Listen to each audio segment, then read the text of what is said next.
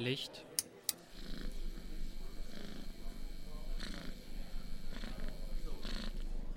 Kamera.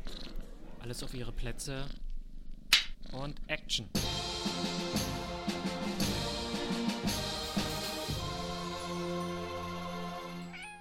Herzlich willkommen zu unserem Podcast Nachklapp des YouTube-Kanals Probeaufnahmen. Ich bin Lutz. Ich bin Sebastian. Und wir reden heute über die Netflix-Serie Jaguar, eine spanische Serie, eine Miniserie, die bisher eine Staffel hat, sechs Folgen. Und in der geht es um eine Überlebende eines äh, Nazi-Konzentrationslagers, es spielt äh, 1962 im Spanien Frankos. Und diese KZ-Überlebende ist auf Rache aus.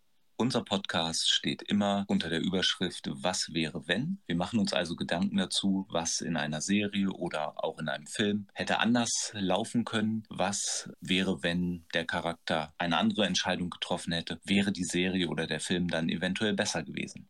In der Serie Jaguar äh, sind wir einer Meinung, dass die spanischen Serienmacher hier einfach viel zu viel wollten. Sie haben zu viele Themen und zu viele Charaktere versucht in eine kurze Serie zu pressen. Und ja, wie wir das eventuell anders gemacht hätten, das haben wir uns gefragt und deswegen übergebe ich jetzt mal an Sebastian. Was hast du dir denn für Gedanken gemacht? Ja, das ist eine gute Frage, was ich mir für Gedanken gemacht habe. Ich würde einmal noch mal kurz darauf zu sprechen kommen, was wir denken, zwischen welchem oder in welchem Spannungsfeld sich diese, diese Serie bewegt. Und wir glauben, dass sie auf der einen Seite einen Action-Thriller-Fokus hat und auf der anderen Seite versucht, ein historisches Drama zu sein. Und diese beiden Dinge sind nicht unvereinbar, sind hier aber nicht gut zusammengefügt. Und äh, da würde ich sagen, man muss sich auf eine dieser Dinge konzentrieren, um eine Geschichte erzählen zu können. Mein erster Vorschlag wäre, den Schwerpunkt auf dem historischen Drama zu legen und auch auf nur einen Hauptdarsteller, nämlich nur die Frau, die spanische Frau, die ja von ihren Rachegefühlen getrieben wird und versucht, einen äh, Nazi um die Ecke zu bringen. Hätte man nur diese Frau im Fokus, glaube ich, hätte man viel mehr Möglichkeiten, dort eine Charakterentwicklung stattfinden zu lassen und sie vor allem in dem Spannungsfeld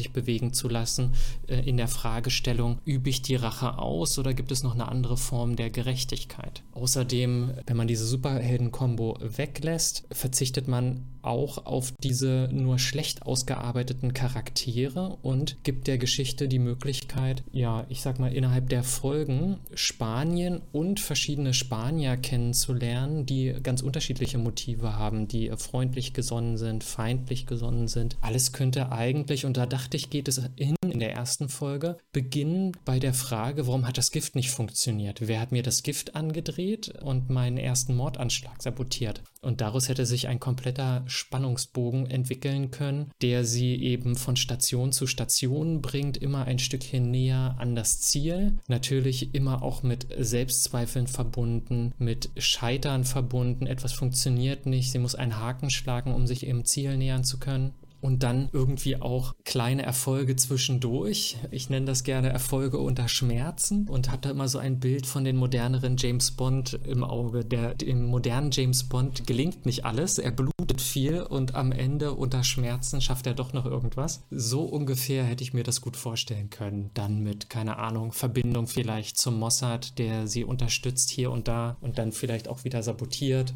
Das ist dann natürlich immer spannend und zack hat man eigentlich eine kleine Agentenserie Serie und eben nicht dieses Kuddelmuddel, das wir jetzt da haben. Glaubst du, das hätte funktioniert? Ja, ich glaube, das wäre na, ich will jetzt nicht dich zu viel loben, aber ich glaube, das wäre um einiges besser gewesen. Also, ja, du hast es schon gesagt, zu viele Charaktere, wenn man sich mal diese Gruppe ansieht, wenn man so eine Gruppe beibehalten will, dann würde ich auf jeden Fall einen Charakter äh, streichen. Und zwar ist das äh, der jüngste, dieser James Dean-Verschnitt, der irgendwie in das Ganze nicht so richtig reinpasst. Der fiel mir schon ganz am Anfang auf, wenn sich die Gruppe auf den Weg macht, um zu verhindern, dass Isabel da den Nazi umbringt dann machen die sich aus ihrem Geheimversteck auf den Weg und ich weiß nicht mehr, er nimmt seine Jacke und sagt dann irgendwie so etwas wie, die Jagd beginnt oder so. Fand ich völlig unpassend zu dem Kontext. Der, der gibt dem Ganzen so, eine, so einen unseriösen Ton. Außerdem hat er ja dann noch diese Hintergrundgeschichte, dass der, der Stumme sein, ähm, sein quasi großer Bruder ist, der auf ihn aufpassen soll. Und ja,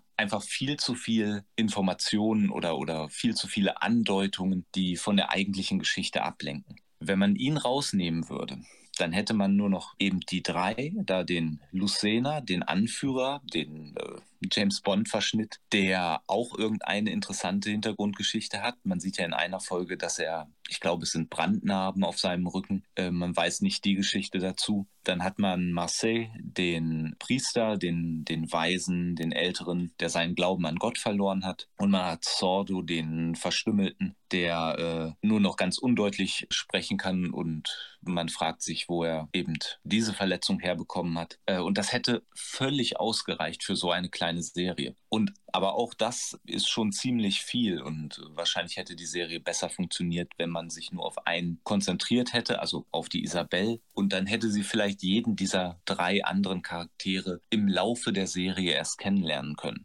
Mhm, ja. Das stimmt. Also manchmal denke ich, dass die Serien dann Opfer von Zielgruppenanalysen werden. Das heißt, man beginnt mit einer Idee und macht eine Zielgruppenanalyse und stellt dann fest, oh, jetzt müssen wir hier aber noch einen jungen Typen reinbringen, damit es besser in der Zielgruppe der 16- bis 24-Jährigen ankommt oder ähm, solche mhm. Geschichten. Und dann packt man immer noch dazu, immer noch dazu, damit man möglichst erfolgreich ist und bewirkt eigentlich das Gegenteil. Ja, und äh, wenn man sich auch mal die Schauspieler selbst anguckt, also als Charaktere, da hätte man auch einen anderen Job machen können. Stell dir mal vor, stell dir mal jeden von diesen Einzelnen, inklusive James Dean, auf einem Poster für HM-Werbung vor. Das würde bei jedem funktionieren. Die sehen so stylisch alle aus, das wirkt komisch. Der einzige von den Schauspielern, und zwar inklusive Isabel, den ich behalten würde, wäre wahrscheinlich Lucena, der Anführer. Mhm. Obwohl der auch vielleicht für die Zeit unnatürlich athletisch ist, aber wer weiß. Mhm. Aber ich finde, der hat noch Charisma und der spielt seine Rolle richtig gut. Alle anderen sind einfach zu ja, wie soll ich sagen, modelhaft. Also sehen nicht aus wie echte Menschen.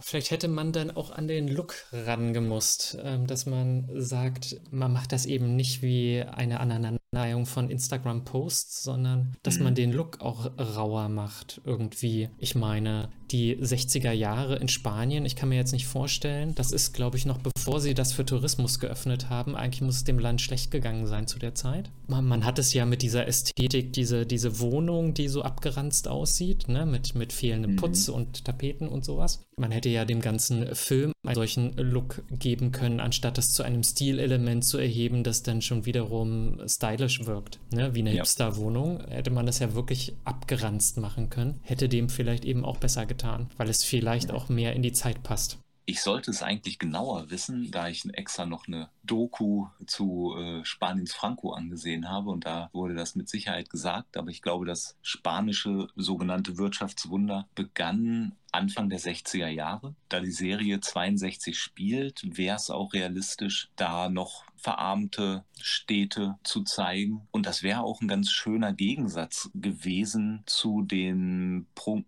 ich, ich nenne es jetzt mal prunkvollen der spanischen konservativen Nazis. Gerade in diesem, wie hieß er noch, der Club, der Grand Club glaube ich, wo sie dann auf die äh, ganzen Nazi-Sympathisanten, auf die spanischen Nazi-Sympathisanten und, und Militärs und so treffen. Hm. Ja, das so als Gegensatz wäre, glaube ich, sehr gut. Und da hätte man auch so ein bisschen Frankos Spanien etwas mehr beleuchten können, was die Serie ja, ja nicht so wirklich macht. Das ist ja nur so ein, das ist eben das Setting, aber er hat nicht so einen großen Einfluss auf die Charaktere. Ja, Zumal man sich ja überlegen muss, es gibt ja eine eigene Geschichte darum, wie in Spanien überhaupt das Thema aufgearbeitet wird. Also wie Franco aufgearbeitet wird, wie die spanischen KZ-Häftlinge und ihre Geschichte aufgearbeitet werden, ist ja auch alles erst sehr spät passiert. Und dann, ich weiß nicht, als Spanier hätte ich schon so ein bisschen das Bedürfnis, etwas darüber zu erfahren. Also auch wenn ich jünger wäre und, und das nicht nur so flach abzuhandeln. Aber vielleicht haben die auch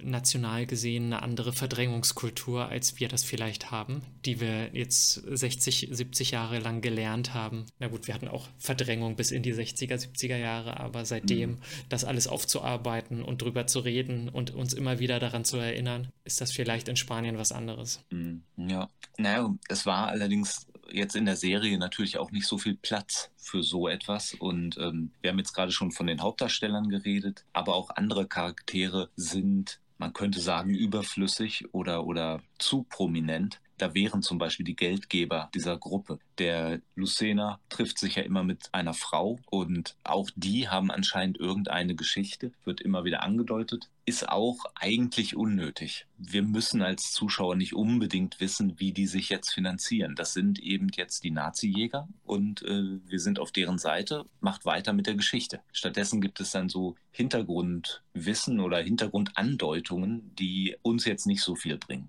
Und ähm, möchtest du dazu direkt was sagen? Oder? Ja, also ähm, wenn es wenigstens so gewesen wäre, dass sich herausstellt, dass das der Mossad ist, der dort Spanisch, äh, Spanier äh, finanziert, Nazis vor Gericht zu bringen, das hätte, hätte man dann ja verstanden, ne? aber dafür hätten die sich nicht andauernd treffen müssen, nur um das ja. zu transportieren. Überhaupt ist da ein bisschen unklar gewesen in der Serie, wo jetzt eigentlich sozusagen das große Interesse herkommt, diese Menschen für sich zu in instrumentalisieren, die ja jeder für sich einen Grund haben. Die brauchen ja nicht unbedingt unbedingt diese Auftraggeberin. Ja. Und da stellt sich die Frage, ist, sind die jetzt erst so zusammengestellt worden? Sind die so aufeinander getroffen? Ja, zwei von denen wissen wir, aber sonst da ist das mit der Motivation so ein bisschen unklar und das macht dann vielleicht auch manchmal das nicht so richtig nachvollziehbar, ne? warum die Charaktere nun das tun, was sie tun. Ne? Mhm. Warum ist ihnen so wichtig im Auftrag von jemandem, den sie gar nicht kennen? Denn nur der eine, der Anführer, kennt ja die Auftraggeberin. Warum ist den anderen das so wichtig, trotzdem dafür das eigene Leben zu riskieren? Und das machen sie ja andauernd in den ja. wilden Feuergefechten.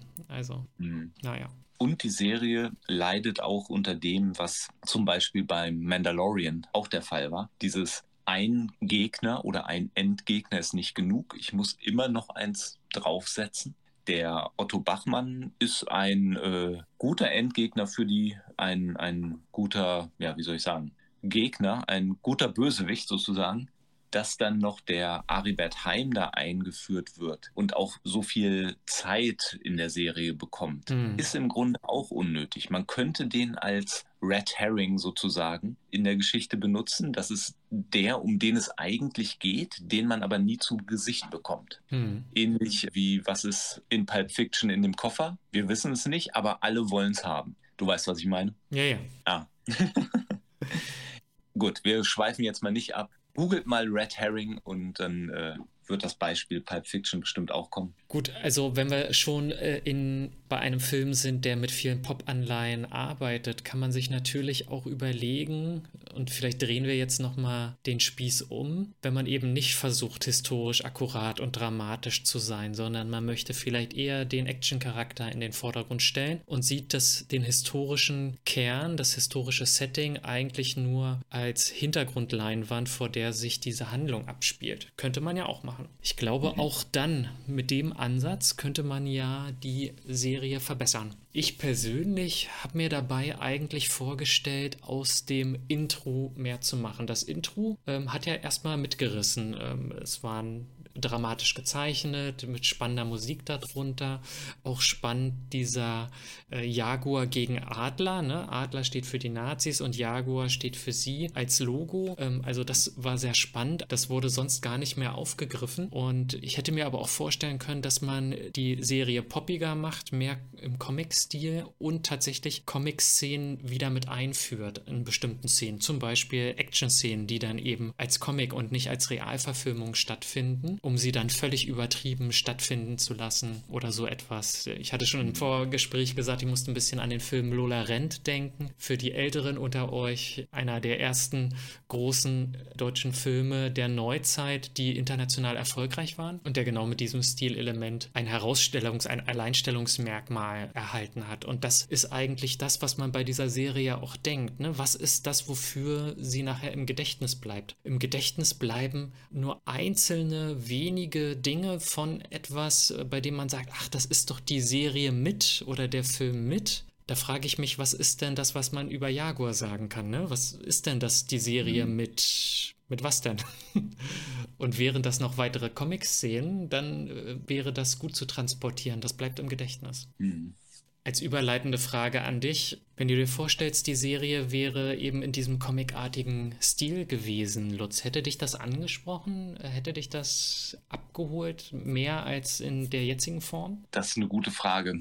Eventuell wäre ich da schon ein bisschen zu alt für, aber so wie es jetzt gemacht wurde, hat es mich nicht so sehr angesprochen. Aber es liegt vielleicht auch daran, dass eben da einfach viel zu viel passiert und dass die Serie viel zu viel will. Im Sinne von zu viel ich habe mir auch die Frage gestellt, ob diese ganzen Rückblenden, die es in der Serie gibt, wirklich nötig waren. Natürlich sind diese Rückblenden einerseits wichtig. Sie erklären, warum unser Hauptcharakter, äh, die Isabelle, eben so ist und was sie da macht. Als ich diese Rückblenden gesehen habe, also in der Serie, ja, muss ich aber auch schon sagen, dass sie relativ klischeehaft waren. Man kennt diese Szenen aus, aus einem KZ, eben aus hunderttausend anderen Weltkriegsfilmen über die Nazi-Zeit. Und ähm, ja, wenn man so etwas in, in animierter Form darstellt, wäre das vielleicht etwas anderes gewesen, was nochmal so einen gewissen, ja, etwas Neues eben zu der Serie bringt. Also es hätte sicherlich einen eigenen äh, Look gegeben und ich meine, wenn man dann genau diese Trennung macht und sagt, okay, alle Rückblenden sind vielleicht im Comic-Stil und nur schwarz-weiß mit leuchtendem rotem Blut, um das so ein bisschen zu dramatisieren. Das hätte, glaube ich, schon Eindruck gemacht, anstatt mhm. auch hier wieder eigentlich zu sehr mit diesem äh, klaren Look auch an die Rückblenden zu gehen und dem Ganzen noch eine gewisse Ästhetik zu verpassen. Ich habe so vor Augen die Szene, als sie von dem Arzt operiert wird oder behandelt wird. Und da hatte ich eher das Gefühl von Mond-Nazi-Laboratorium als davon, dass es gerade eigentlich um eine schreckliche Szene geht. Mhm. Also mehr, ja. mehr Horror als äh, Thriller oder Drama. Ja. ja. Allerdings, ich muss jetzt auch dazu sagen, als du gerade gesagt hast, schwarz-weiß und nur das Blut grell-rot, war mein erster Gedanke Sin City. ja, klar. Ich meine, da hat man, da hat man das Stilelement natürlich wirklich bis aufs Äußerste getrieben. Ja. Da muss natürlich jeder Film oder jede Serie auch ihren eigenen Look entwickeln, um authentisch zu sein und damit das nicht so einen abkupfernden Charakter hat. Hm. Ja. Ich will noch mal kurz eine kleine Korrektur anbringen zu dem, was ich vorhin gesagt habe. Äh, ich habe ja von einem Red Herring gesprochen. Ich meinte aber einen MacGuffin. Also eine Sache, die nicht näher erläutert wird, die aber einen Film antreibt, die die Geschichte eines Films antreibt. Der Malteser Falke ist zum Beispiel ein gutes Beispiel. Dieser Humphrey Bogart-Film, wo es um eine kleine Statue geht, hinter der alle her sind. Und Aribert Heim könnte so ein MacGuffin sein, der nie auftaucht, außer vielleicht in der letzten Folge, in der letzten Szene. Aber er treibt halt die ganze Geschichte an. Die Nazi-Jäger wollen ihn, die Nazis wollen ihn beschützen und ähm, das ist halt der ganze Sinn und Zweck von, von diesem Charakter. Mhm. Und dafür taucht er in der Serie einfach zu oft auf und ja, nimmt eben Zeit weg von anderen Sachen, die hätte man besser nutzen können. Ja, geärgert habe ich mich über die letzte Folge oder die letzte Episode, die ihm ja fast ausschließlich gewidmet war und sie eben mit ihm in der Mühle gefesselt verbracht hat. Das war für mich alles so eine sinnlose Zeitverschwendung. Hat die Serie nirgendwo hingeführt. Am Ende waren sie immer noch alle da. Außer das überraschende Ende, dass alle, die, die man schon für tot erklärt hat, ähm, quasi noch am Leben sind, was ich eher mhm. unrealistisch empfand. Aber die Folge hat eigentlich überhaupt nichts gebracht, außer die nächste Staffel einzuleiten. Und das fand ich zu früh für eine Serie, die dann doch nur so wenige Folgen hat. Da merkt man eben, dass man nicht so richtig vorankommt. Ja. Da erwarte ich mir eigentlich deutlich mehr Handlung als, ähm, ja. Mhm. Also ich glaube auch, wenn man die letzte Serie nicht in dieser Windmühle hätte spielen lassen, sondern vielleicht als sozusagen Zweiteiler noch in dem Krankenhaus hm. das weiter ausbauen, erzählen, wie sie aus dieser schier ausweglosen Situation rauskommen, wäre viel besser gewesen. Auch, dass sie die Charaktere haben ähm, überleben lassen, ist ganz ja, ein ganz schlechtes Zeichen für eine eventuelle zweite Staffel. Wir wissen jetzt schon, wenn jemand erschossen wird oder in so einer Situation ist, in der er unter keinen Umständen rauskommen kann, lebend rauskommen kann, wahrscheinlich wird das doch schaffen. Hm. Nimmt die Spannung und ja, war keine gute Entscheidung. Da hätten sich die Filmemacher an so einer Serie wie Game of Thrones äh, orientieren sollen, jedenfalls an den ersten, sagen wir mal, fünf Staffeln, hm. wo sowas nicht passiert. Ja, aber leider ist es so gekommen, wie wir es nun auch in unserer Kritik hatten, in unserem Review. Und ähm, ja, ich würde jetzt, glaube ich, langsam zum Ende kommen. Was denkst du? Ja. Und deswegen, ähm, ich denke, wir haben ein paar Aspekte aufgezeigt, die sich natürlich darauf beziehen, auf unsere, konkret auf unsere Kritik beziehen und dementsprechend zeigen würden, was wir daraus gemacht hätten, um eine irgendwie ansprechendere Serie zu erhalten. Schreibt uns gern in den Kommentaren irgendwo, vielleicht auch auf dem YouTube-Kanal, äh, wie ihr das seht, ob ihr gewisse Dinge daran anders gemacht hättet, besser gemacht hättet oder ob eigentlich die Serie genau so, wie sie ist, eurem Geschmack entspricht.